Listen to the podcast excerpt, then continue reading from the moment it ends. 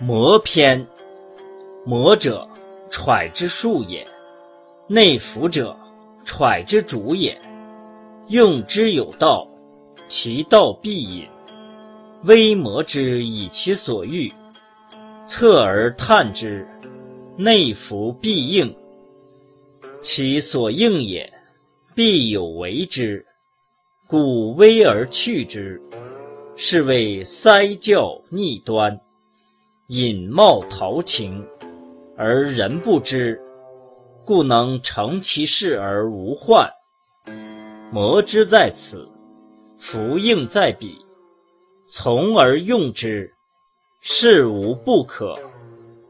古之善魔者，如操钩而临深渊，饵而投之，必得鱼焉。故曰：主事日成而人不知，主兵日盛而人不畏也。圣人谋之于阴，故曰神；成之于阳。故曰明。所谓主事日成者，积德也，而民安之；不知其所以立。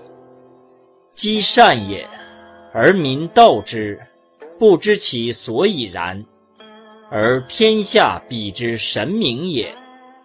主兵日盛者，常战于不争不废，而民不知所以服。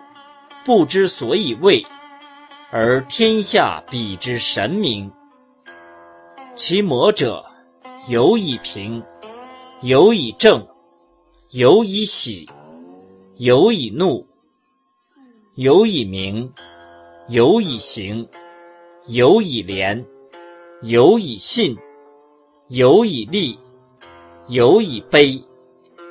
平者，静也；正者，疑也，喜者悦也，怒者动也，明者发也，行者成也，廉者节也，信者欺也，利者求也，卑者谄也。故圣人所以独用者。众人皆有之，然无成功者，其用之非也。故谋莫难于周密，说莫难于悉听，事莫难于必成。此三者为圣人，然后能任之。故谋必欲周密，必择其所与通者说也。故曰：或结而无隙也。夫事成必合于术。故曰：道术与时相偶者也。说者听，必合于情。故曰：情合者听。故物归类，抱心驱火，燥者先燃，平地注水。